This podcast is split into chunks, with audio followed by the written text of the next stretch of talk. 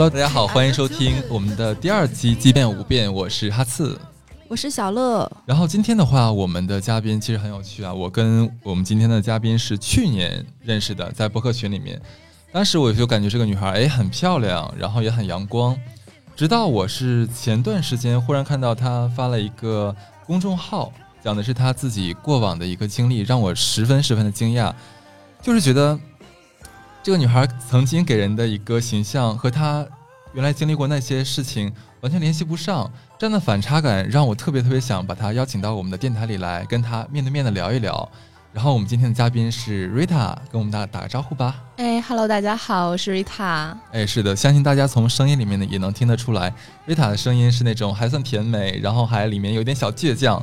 是一个非常非常优秀的女孩。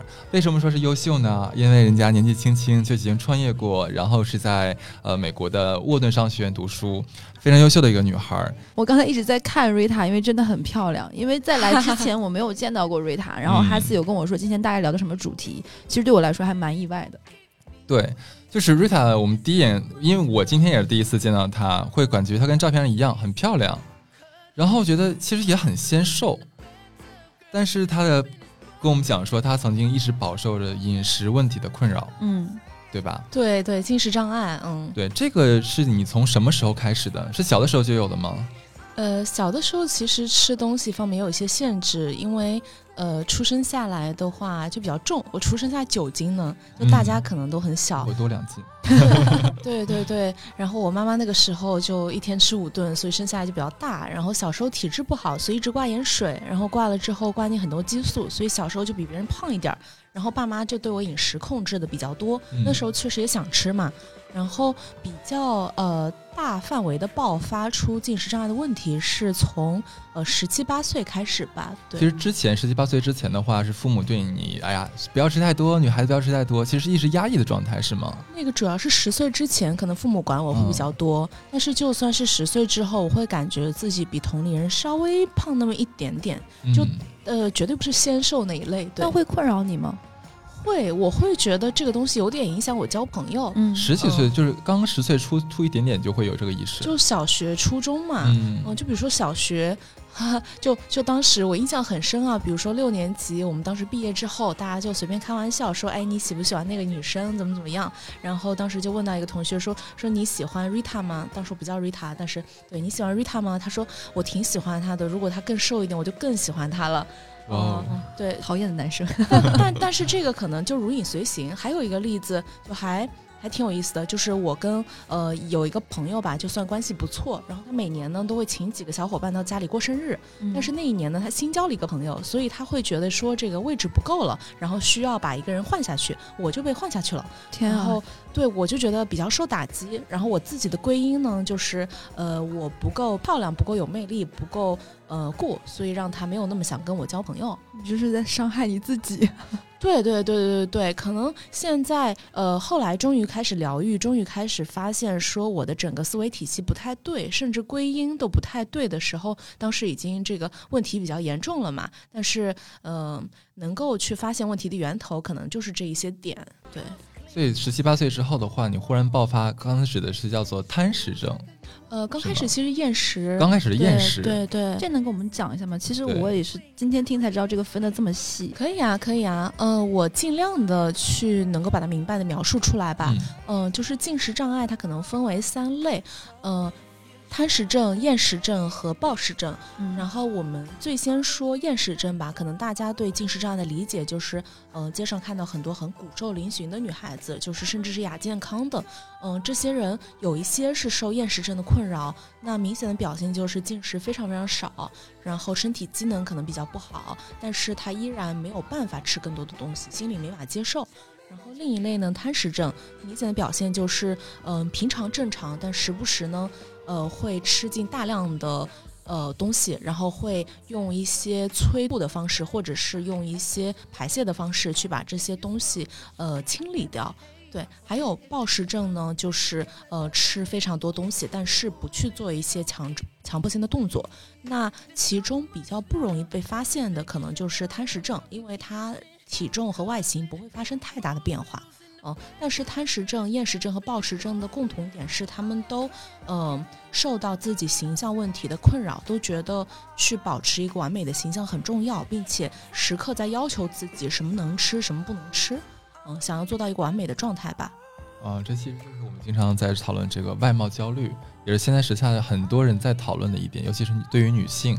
之前的话，社会上其实对男性来说没有说，哎，你外貌一定怎么样，你出门一定要化妆。其实对男性从来没有这样的的一个要求，但是对女性的话，就有一定要苗条或者一定要达到什么样的美丽的标准。对对，那个时候我想问一下，像你刚才讲，你因为因为刚才通过 Rita 的介绍的话，我大概了解她当时最严重的是在暴食症这个阶段。对对对。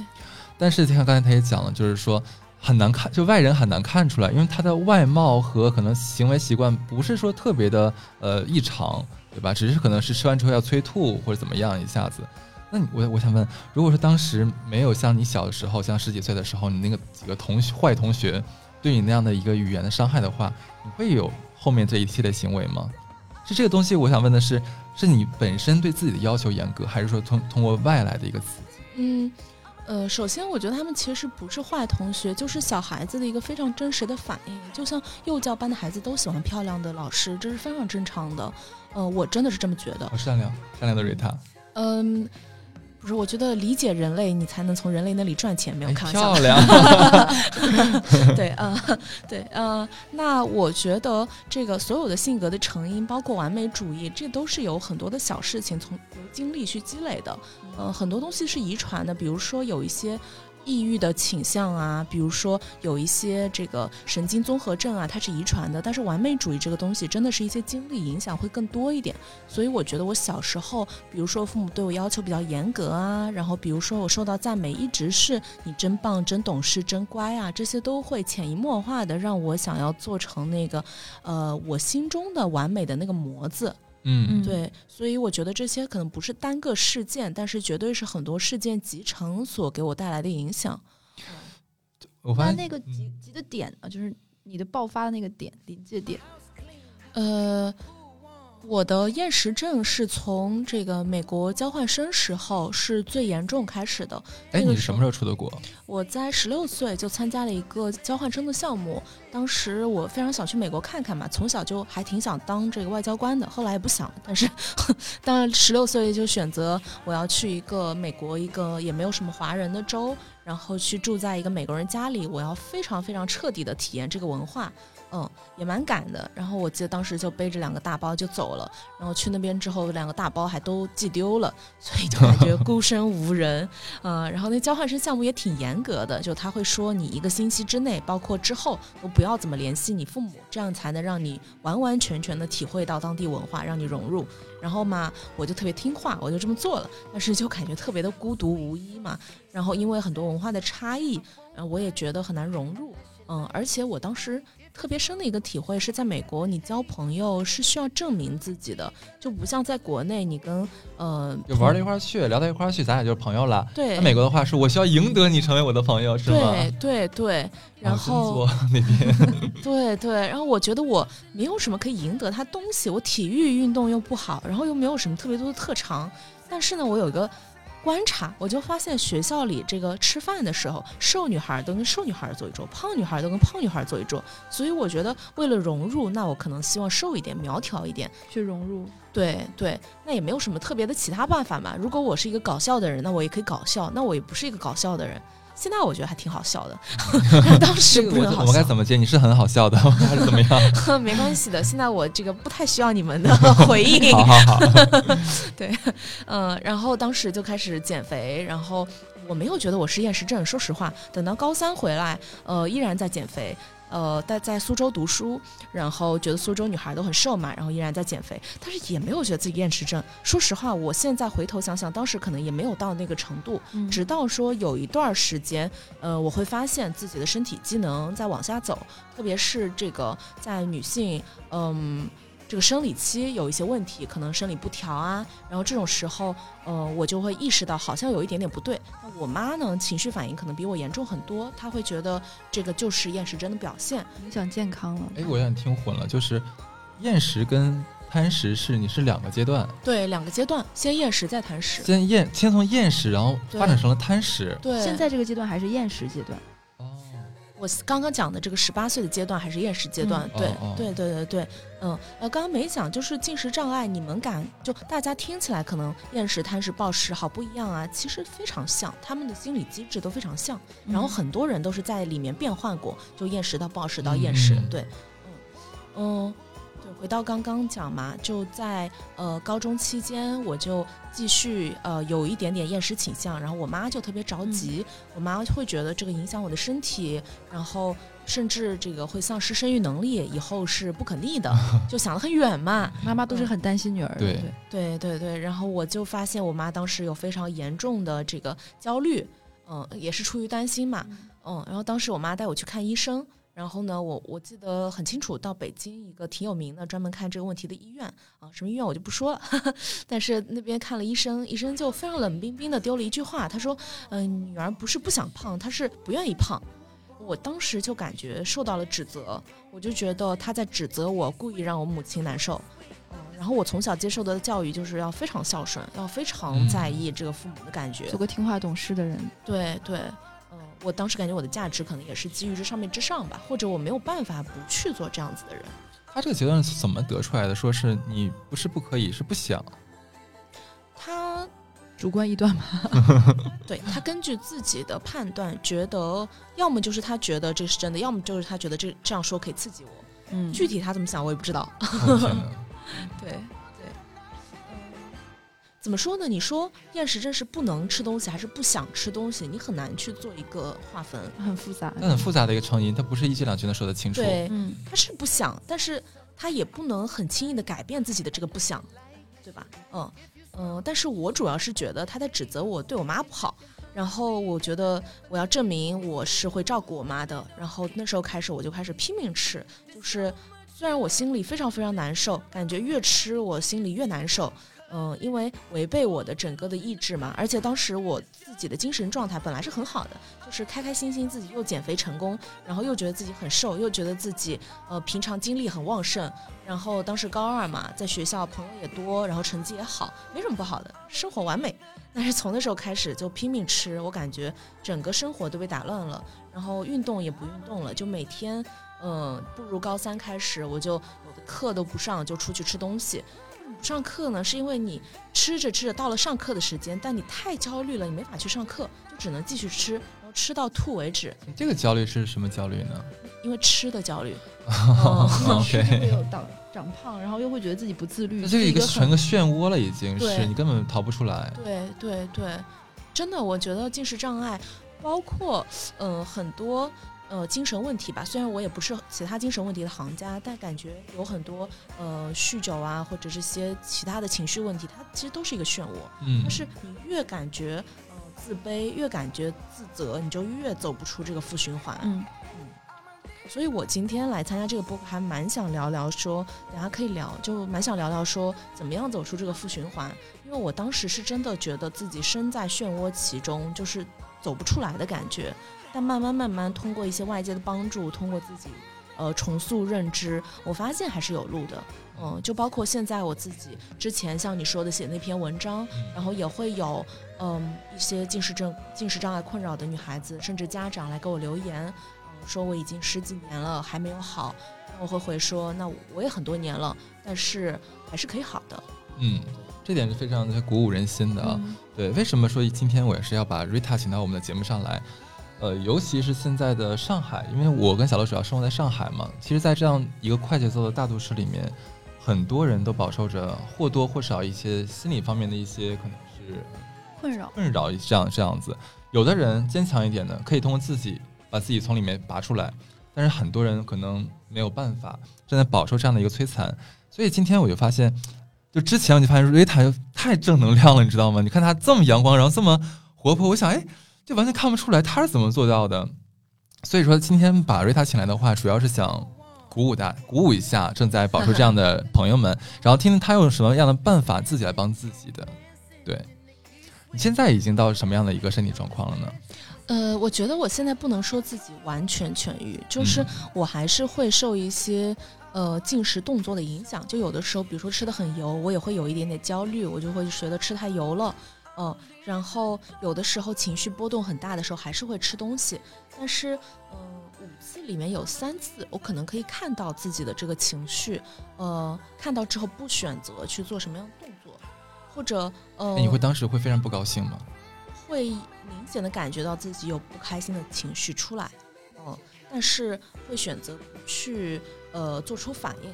以前我可能会去，那我要暴食一下，我要吐一下，这些都是反应嘛。这些其实反应它一个是一个身体的习惯，还有一个它就是抵，为了逃避焦虑，呃，逃避这这些动作让你引起的焦虑。所以我现在我觉得，呃，能够到一个五次里面有三次，我就去观察这个焦虑的阶段，哪怕我可能有的时候吃的非常多，然后我要呃忍耐两个小时的不舒服，但是我觉得也能忍。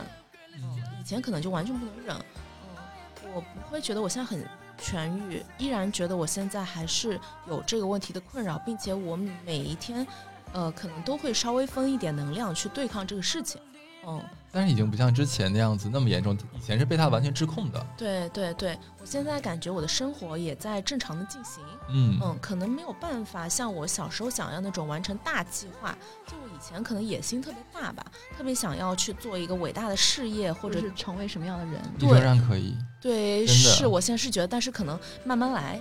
对我现在觉得急了。对对对，我现在觉得就是这个阶段，你可能还是需要慢慢慢慢去给自己点时间，然后呃，其实我感觉不好意思啊，其实我感觉你在呃跟跟这个这个贪食症在对抗的时候，你其实就已经很积极了，因为我了解到 Rita 其实有在上大学的时候就出去创业了，一边啊边上学边创业的，应该是对，对，呃我。我觉得我心中的向阳力量还是比较强的。嗯，呃，我个人感觉大多数其实都有这个对生，大多数人都有都有对生命的追求。呃，然后我自己觉得我自己的向阳力量，嗯，很多还是来自于我父母，还是给我挺多的爱的。他们虽然在有一些阶段不知道怎么爱我，但是我会感受到，我不管怎么样，我父母都是接纳我这个存在的。嗯，就是还是挺呃无条件接纳和爱我的。所以我觉得有了这个底色之后，我不会。嗯，非常想要放弃生命，有可能在我最最难受的阶段，我会觉得我的生命很不值得，就不知道，呃，它到底有什么样的可以过的地方。但是那个只是片段性的，我会想到说，哦，我有这样的家庭，我可能生活还有其他的可能性。然后大多数时候，我都非常想要变好。嗯，哎，我我突然想插个问题问啊，就是我相信咱们很多人都不用说咱们的父母了，就我们可能第都是第一次听到贪食症或者暴食症这个名词。我相信你在十几岁的时候还在国内上学的时候，你那个时候猛吃或者不吃的时候，可能家长都不知道这这被称之为什么什么病或者什么什么症。嗯，对。当你从在国外像是在国外确诊的，对不对？嗯，在国外确诊的是吗？呃，在中国高，在高中的时候在对在北京在北京确诊了是吗？对。当时当时父母当听到哦，原来我的女儿是真的生病了，不是她在作在在在撒娇。他当时会有对你有什么变化吗？像之前的话，是不是对你很严厉，说你怎么这么不听话？然后后面的话就说，让他女儿你开心就好。嗯嗯，我妈我爸妈有几个阶段。我爸妈最早觉得我生病，比我还早。就是我觉得我没事，他觉得我厌食了嘛，他就带我去看医生了嘛，对吧？嗯，他的反应就是把我当成一个病人，开始密集的监控，就是每一顿饭都要看我吃多少。这个可能给我带来非常大的压力，对对。然后后面很长的一个，呃，去看心理医生，然后去理解自己疾病的过程，对我和我父母来说都很漫长。可能我的我就是去理解自己，我父母除了理解我，他们还要去看书，看这个病，看家长要怎么对待，相处。对对对，呃，我觉得对，其实我觉得。对于任何一个家庭来说，对于任何一个小孩有这个一些心理和情绪困扰的家庭来说，父母都不比孩子更容易。嗯，因为对于他们那代人来说，很难知道怎么支持你。太过密切关注又不行，你太过不管又不行。所以我我觉得我父母是在整个过程慢慢慢慢的受到了关于这个病的教育，然后慢慢慢慢的更加会对待我了。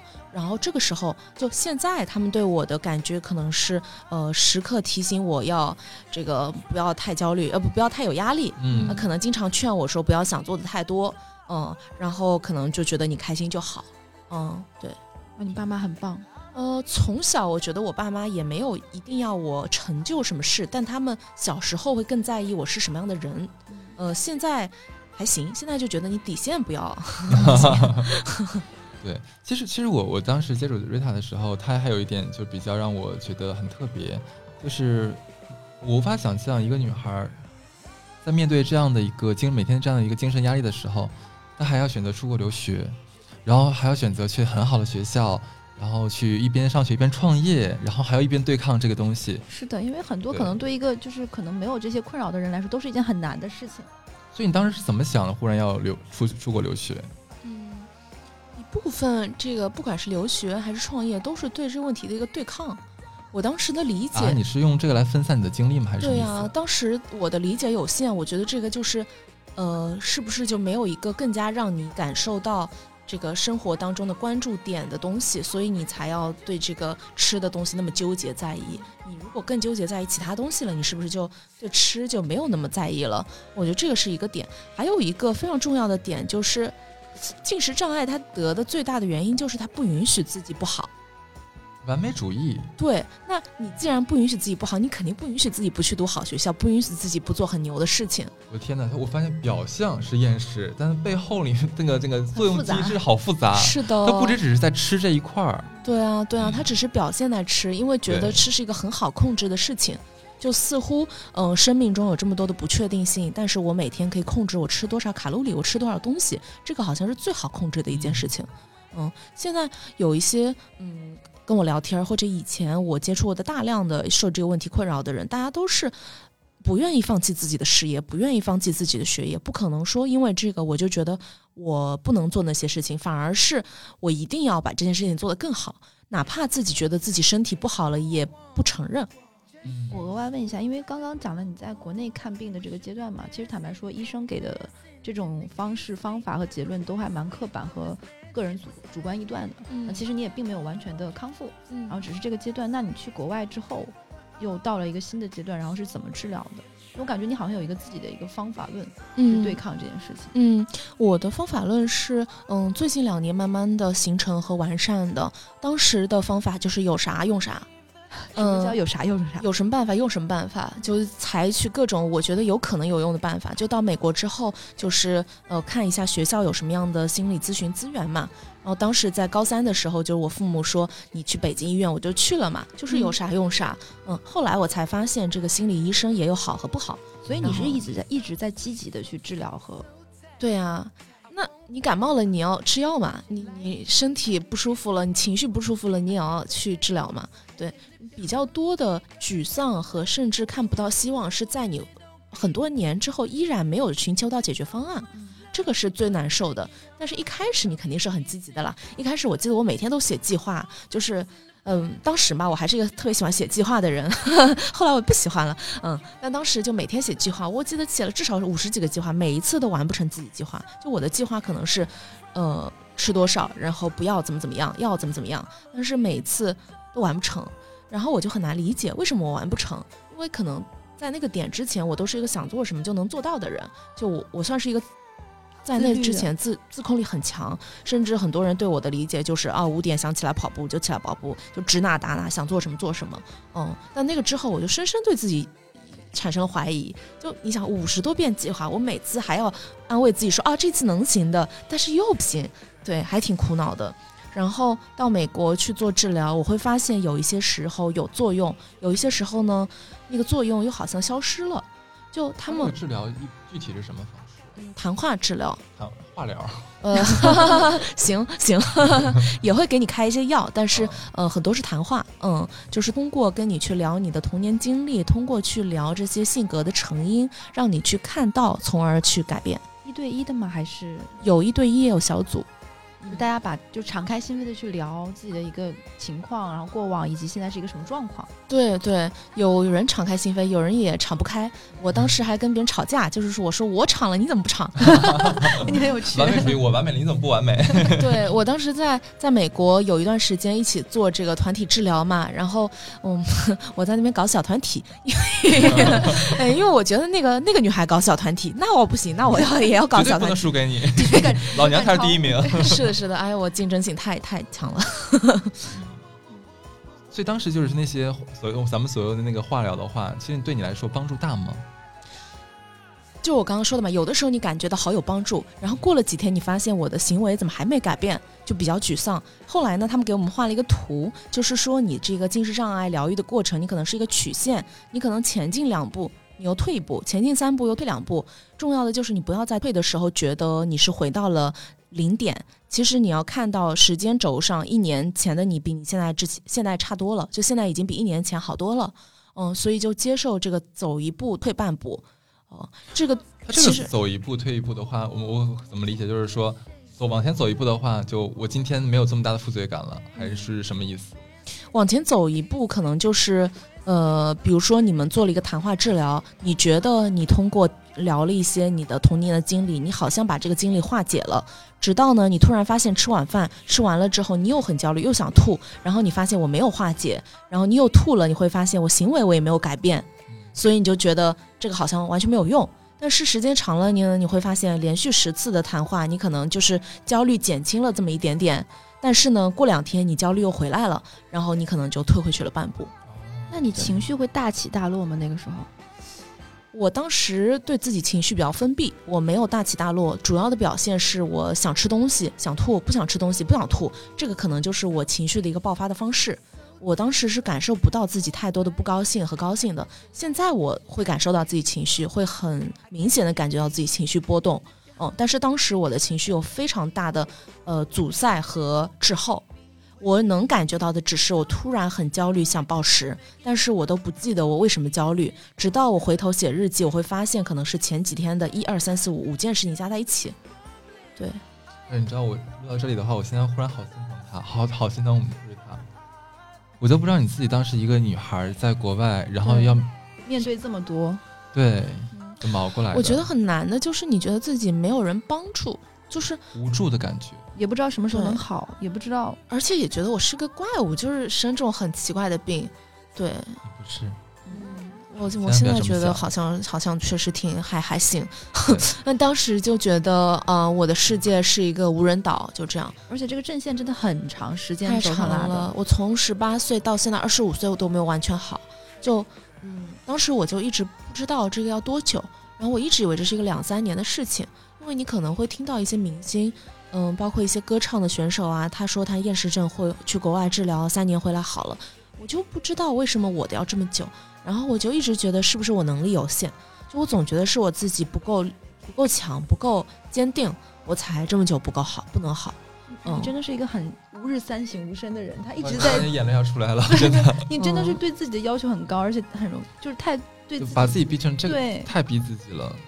嗯，我觉得，嗯，一方面这个是你小的时候接受家庭家庭的教育，就是那种父母要求你很严格。Rita，你一定要，假如说今天的今天的考试全都要一百分，或者说别人家孩子会什么东西，你也要一定要去学。我觉得这是一个期待，我觉得这所以你爸妈也是这样对你很高很高的期待。小的时候，我觉得这不是一个明说的东西，但它就是一个期待。但是我觉得 Rita 是那种看起来就是可能人生前面的阶段就是很聪明的女孩子嘛，很优秀，她得到的一切，包括她自己的天赋，都会很容易。很多事情在家，她自律就看起来没有那么难，但可能这件事情就一直没有解决。对，对于你来说就还挺有共鸣的，就阻碍了他很多事情。是的，我我小时候我觉得我也不是不需要努力，但是我如果真的努力认真，他总有回报。是的，但是就只有这个事情上面，我发现再怎么努力，都回报不是成正比的。然后你刚说的对，就是我觉得阻碍了我做一切我想做的事情。现在我觉得我想做事情好像都能慢慢去做，但当时我是觉得，呃，阻碍我做所有我想做的事情，就。特别是在美国发现问题又严重了，然后又去医院看病，然后回国休养。这个时候，我看到我所有同学都在朋友圈里秀自己在大学如何的精彩，然后我觉得他们都在往成功路上走，就我一个人，整个人生都停滞了。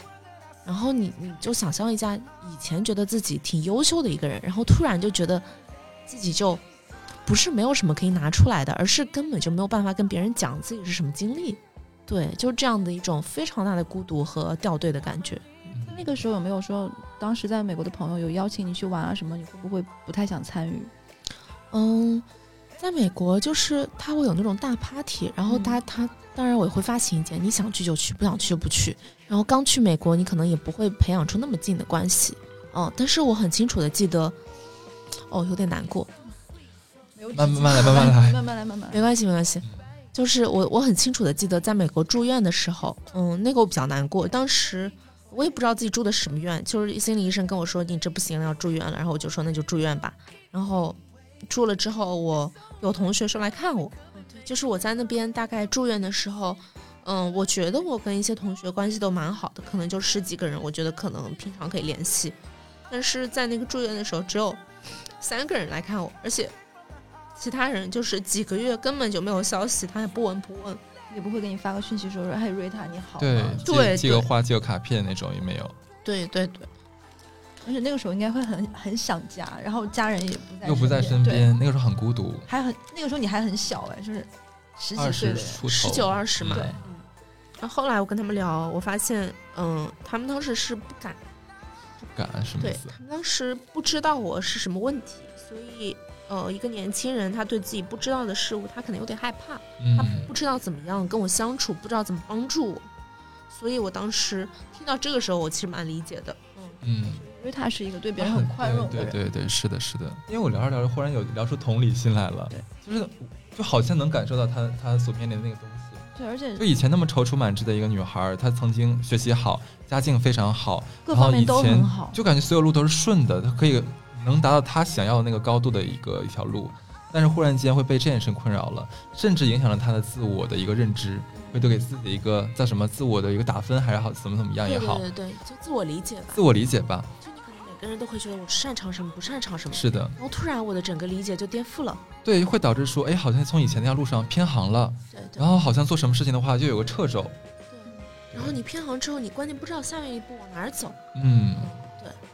你会觉得自己像困在这件事情里走不出来了。我现在都有点，有的时候会觉得，我觉得我很多，就刚刚觉得有点难过，然后包括现在有点，就是因为我觉得我没有完完全全今天采访会让你不舒服吗？呃，不会不舒服，因为我还蛮想去聊这个经历，就是希望能够鼓励到更多说感觉自己走不出来的人。嗯，但是我可能就想到有些事情还是会有点伤心，有点生气。我今天在这个播音室太有感觉了。我跟你们讲，我第一次来这个播音室。哎，我们正好说一下，我们今天哎，我们书桃电台这么久啊，一直设备很简陋，我们也一直都在电台里说。但是今天非常有幸，我们呃借来了一个非常棒的。对的。哈次很厉害。嗯，没有没有，是正好联系到了成绩播客的主播啊，然后一聊，哎，人家正好有一个非常好的一个录音室，就被我寄来了，就是在这个仙霞路这边有个叫做闲下来合合作社。所以大家有空的话，完全可以来这边看一看。嗯，是的。好，缓一缓，缓一缓。对的，公益广告做完了，正好正好我要好一点了。广告还是有用的，是吧？太好了。而且这段事情我觉得好密集，就是可能这个病症是很长一段时间困扰你，但是这很好像很集中，在国外这段时间发生了很多事情，治疗也好，情绪也好，朋友也好。有人包括那段时间，你对自己的可能要求、职业发展也有很多的规划、读书什么的，是不是那段时间你整个人会被很多信息、很多事情，包括自己搞得很纷扰？呃，我倒没有觉得自己信息过载，我主要觉得自己内心对自己的鞭打太严重了，就是我内心跟自己对自己的指责太多，这个东西压得我喘不过气来。倒不是说真实的事情发生的让我喘不过气来，而是。嗯，也有说我想要做到这个，做到这个。哎，这个你说的其实对，就是我，呃，凡是我对自己想要做的事情要求太多的时候，我可能会觉得有点信息过载。比如说，我又想要成绩好，又想要交到好多朋友，想要特别受人喜欢，然后又想要苗条，怎么怎么样？真的太贪心了，姑娘，什么都要。我也觉得，对这个生命影响你上课嘞。我觉得你肯定对这件事情也很。对对，就特别特别自责嘛，就是说，呃，因为，呃，我我本来就觉得上课不是一件很难的事情，但是你竟然这么难的、这么简单的事情都做不了，我就觉得挺崩溃的。嗯，其实我现在也有那么一点点，就我刚刚提到我在沃顿上上课嘛，我在读一个 MBA，就是呃一个管理学硕士。那在这个时候，它其实有非常非常多的可能性和可以做的事情。必须要说一下，沃顿商学院是全球数一数二的商学院。嗯。很厉害，瑞塔，还不错啦。对，不够优秀才能升得上。对，对，也是有一些运气，也是可可能他觉得对我的故事还算满意吧。对，嗯，然后去了之后呢，当然大家都是非常优秀吧。嗯，对，确实非是非常的优秀。然后好的，没有，我回想一下我的同学，然后再肯定的说一句这句话。对，所以有的时候你会觉得同学比你厉害很多，然后也会觉得，呃，你在这么厉害的地方，竟然没有完完全全用好他的资源，也会有点自责。但是呢，就需要跟自己说说这个一步一步走，能做的事情有限，不要要求太高。对，这样。所以我我觉得可能也有很多听众，就是经常会埋怨自己是有的事情做不到自己想做的样子。我现在特别能理解瑞塔，就是我曾经在两三年前的时候，我有过类似的，但是没有说肢体肢体上的表现，像瑞塔一样要抠吐之类的，只是很自责。是我觉得做什么事情的话，我。归因的时候，我会第一先埋怨自己，对，一定是我自己的自己做的不够好，我不会想别人的问题，因为别人我控制不了，我只能控制我自己的话，那只能鞭策我自己，这会让自己真的很痛苦，很痛苦。对。然后后来我是有听那个，就是学冥想，对对，冥想它有一个很重要的核内核，就是教你如何爱自己。对，爱自己的第一课就是以后再碰到什么事情，不要不要埋怨自己，存在着问题。对，是的。我觉得看人，大多在中国成长的很多小孩都会归因到自己身上。对的，也有一些特别自信的人，就希望他多归因到自己身上一点。就所有的担子重了，上火这种。没有没有，但是很多人特别呃，特别我们小时候可能比较会看大人脸色做事啊，所以你就觉得是不是什么事情都是我做的不好啊？这个时候我觉得嗯，很容易被这个把情绪拉下来。嗯，我们现在我我和我朋友经常喜欢说一句话，叫“坏情绪是魔鬼”嘛，就真的很影响做事情的动力状态。对，对。而且这里的话，其实我们大概了解了整个瑞塔，就是被跟这个厌食症和这个贪食症一起搏斗的这几年啊。那你后来是怎么样用到一套什么样自己研究出来的体系来对抗这个的呢？能跟我们分享一下？嗯，可以啊，可以。我觉得我最初的这个呃转因就转变，就是比较大的一个转机是呃我开始创业之后。这也是一个挺有意思的事情，就是我在高中就写文章，英语英语文章写的还挺不错的。然后，呃，大学之后呢，就有朋友叫我帮他改文书，嗯，改文文书就是大学申请写到的那篇英文文章，就是呃为什么要升学校嘛，对，嗯，然后改文书呢。我就改着改着，发现自己哦，我竟然还蛮会做这个事的。就这个认知，这个认知对我当时来讲就特别的特别的惊喜，你知道吗？就当时觉得啊，我什么都不能做，然后突然觉得哎，还有一个我可以做的事情，嗯，然后就有朋友找到我说，那你帮我生的这么好，要不我们就一起来做个事情吧。嗯，然后当时我也在国内休养了一段时间，我是觉得自己精力恢复了很多，然后我们就开始做这么一个小小工作室。嗯，后来可能越来越做的大一点，责任越来越多一点，就是帮助学生去选择并且申请他们比较喜欢的美国大学和研究生。嗯，呃，然后后来又加入了一些这个软技能的培训。然后做着做着，我会发现，呃，我竟然能够去帮助这么多学生实现他们梦想，我竟然能够管理一个公司，然后我竟然这个商业敏感力还是可以的，就是很小哎，呃，还好吧，二十二岁吧。天哪！真的上二十三岁，我本科还没有毕业。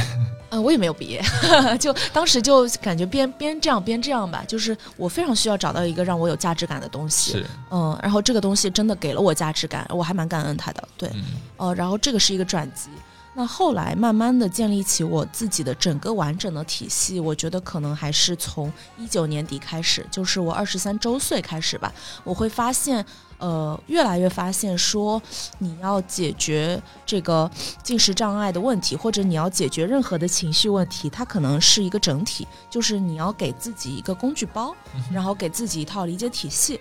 呃，然后对我来讲，我的几个很明显的工具包，一个可能就是呃。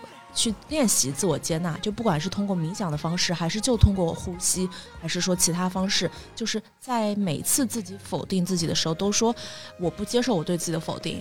就比如说，嗯，你在路上走着，别人说，哦，自己说自己突然觉得我今天太胖了，呃，或者换一个换一个没关系，没关系，国内没有这么敏感。对，就或者做一件事情，觉得我自己做的不够好，然后这个时候我自己发现我对自己有这个指责，我就呃需要跳出来对自己说，不，你已经做的挺好的了，呃，就是去否定自己的所有否定嘛，嗯，然后这个是一个事情叫练习自我接纳，然后还有一个事情呢，可能就是建立一个呃所谓的爱的网络。就现在我有的比较。非常强的爱的来源，一个就是我的父母家人，然后还有一个可能就是我一些亲密的朋友。呃，我甚至去年还做建了一个工作，不是建了一个微信群，就我几个很好的闺蜜，我们在里面就互相夸夸夸，夸夸群，对，夸夸群，哎，可有用了，对，嗯，然后好可爱，忽然，对，然后还有就是呃，自己去。理理解自己的生活工作的方式，就比如说太疲劳了会让我情绪不好，然后睡眠不足会让我情绪不好，然后呃不能太逼自己做自己不喜欢的事情。就是以前我会觉得你怎么这么事儿啊，现在我就觉得哎公主病没见过呀，就是就是我会给自己列一二三，你你要理解自己什么样的状态下是最好的，你才能去呃更加趋向于去那个更好的状态。嗯，然后有的时候吧，我也会觉得自己。有一点点难，就是，呃，很难每天都按照自己想要的状态去生活。但是我会发现，你越接纳自己，你自己的这个灵活度就越高，就是你反而不需要每天真的，你越接受自己要，比如说每天要睡八个小时，你越能在睡七个小时的时候也 OK。嗯，呃，就是一个，这是一个很神奇的一个一个闭环，对。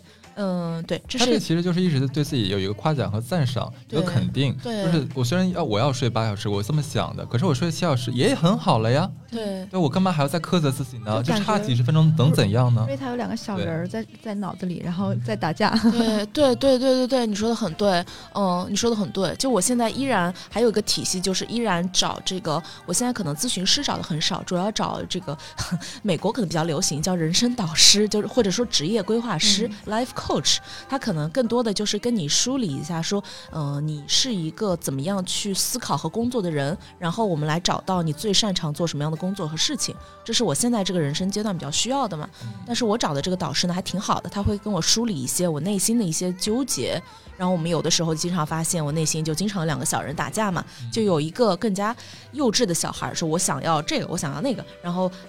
比较大的那个成人小孩说：“你不能，你不能。”然后我要让他们调解一下，呃，就是说有的你可以，有的你不能。这个时候你可以，下次你不能。对，就是一个调节。然后还有的话，可能就是保持一个比较积极的生活状态，就是大概多晒晒太阳啊，然后多运动运动啊，这样。对，最后一个其实我觉得顶多是一个辅助作用了，最重要的还是前面那两个。其实我觉得接纳真太重要了。我觉得他刚才说那前两个，我是很有，我也很有感触。第一个就像我们刚才讲做冥想，然后就是告诉自己你要爱自己，我你要你要肯定你自己的今天的行为，你今天发生的事情，你今天做的特别棒，没有你想的那么差，别人都觉得你很棒，你不要先替别人决定说别人替觉得你不好。对，这句话我不知道说的有没有说清楚啊？还行。对，谢谢你的肯定，太棒了，我我信了。对，我现在看你们两个小时打架。没有，我觉得这这这个真的是很有用的，很多人就像刚才瑞塔，我听下来啊。我们可能很多人觉得说啊，厌食症、贪食症，那一定就是吃的问题啊，吃的自己的紊乱了，什么一定是他消化系统的问题，不是的。其实你完全听下来之后，你会发现，呃，他们这这这一个群体的话，他们是更多是一个像完美主义一样，他们对自己不认可，对自己不满意，他们想要的很多，但是又没有没有达到自己要求的时候，就会来像变相的惩罚自己或者发泄一样。这个出口就是要么少吃，要么多吃。对对，他出发点还是觉得有一个形象在那里，说这个才是好的，就是你给自己立了一个标准。对，呃，对，这个太累了。就是他可能不仅是身材有一个完美的标准，他所有做事的方式，包括你在公司怎么样去行为，你怎么样做一个老板，你怎么样做一个员工，你怎么样去跟人交往，所有的都有一套最好的样子。哦，然后我就会觉得说，呃，其实不要这样，其实你要接纳。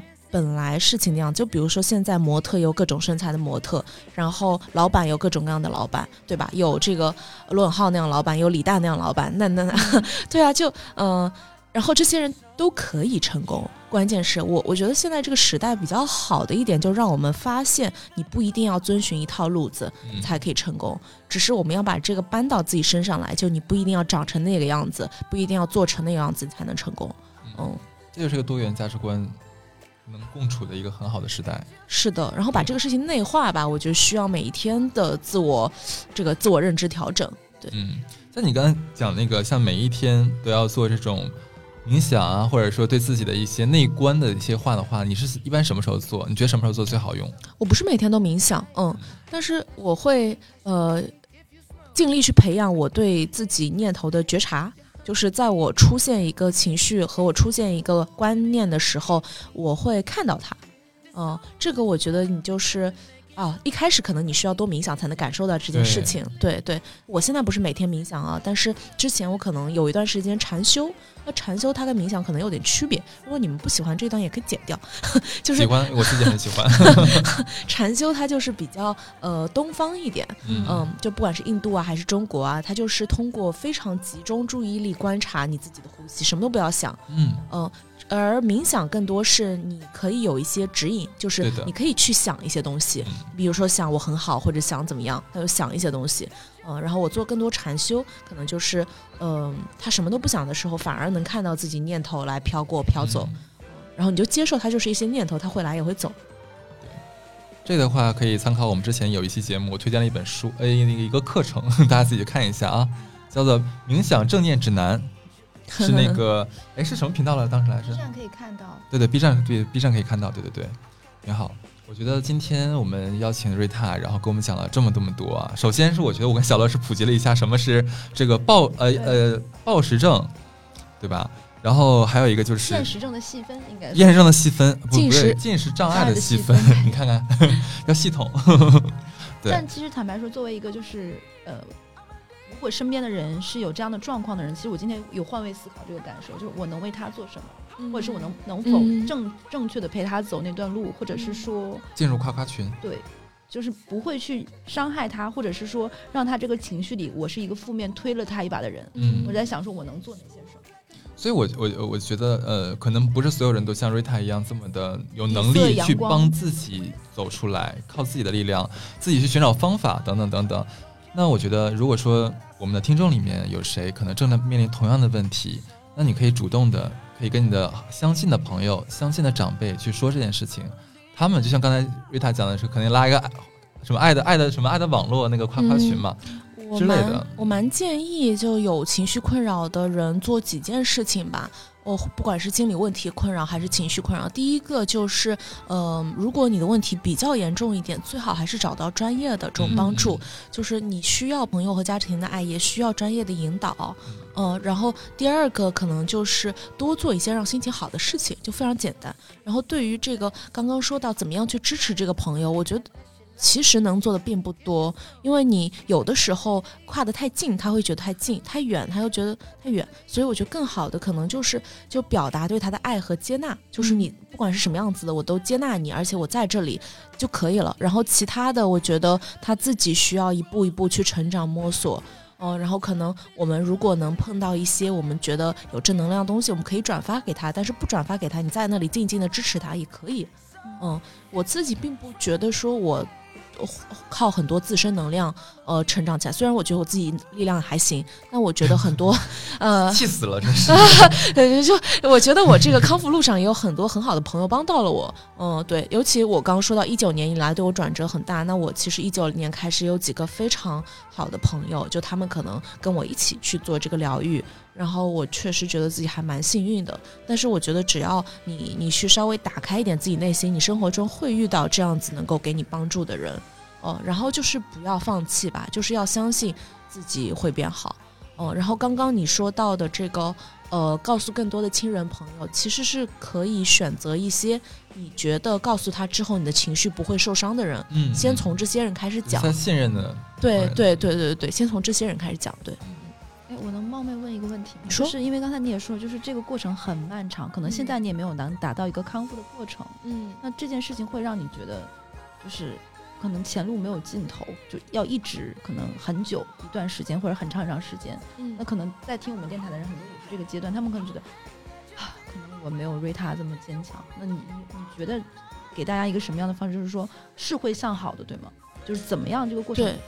可能我的表达不是很清楚。我知道，就是可能这个路程还很长，那我怎么坚持下来？对对，呃，我觉得首先你必须要有信念，就是首先你必须要认识到一定会好，你不要问为什么有信念，你就一定要有信念，就是你就对比嘛。瑞塔必须得有信念啊！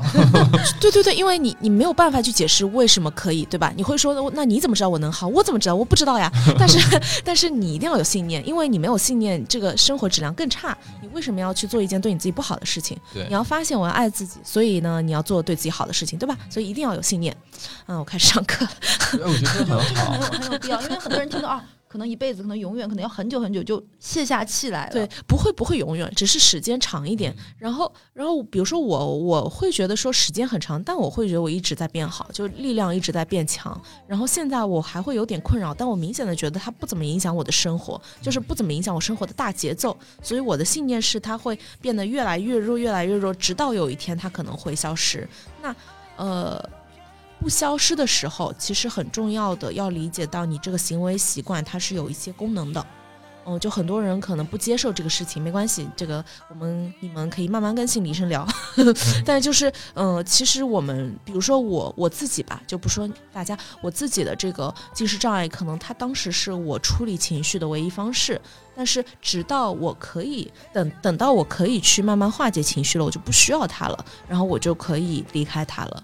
嗯，可能它是一个功能性的作用，但是这个功能不是，呃，你一直需要依赖的。今天也特别感谢瑞塔的到来，然后也特别希望，呃，这能听到我们这一期节目的朋友们，如果说你们现在正在饱受这样的情绪的困扰或者心理上一些障碍的困扰的话，能像我们的瑞塔一样，自己找寻方法，自己有信念，对不对？相信一定会好的，相信一定会好起来的。那这期就这样，好，我是哈刺。我是小乐，还有，我是瑞卡，谢谢大家，拜拜。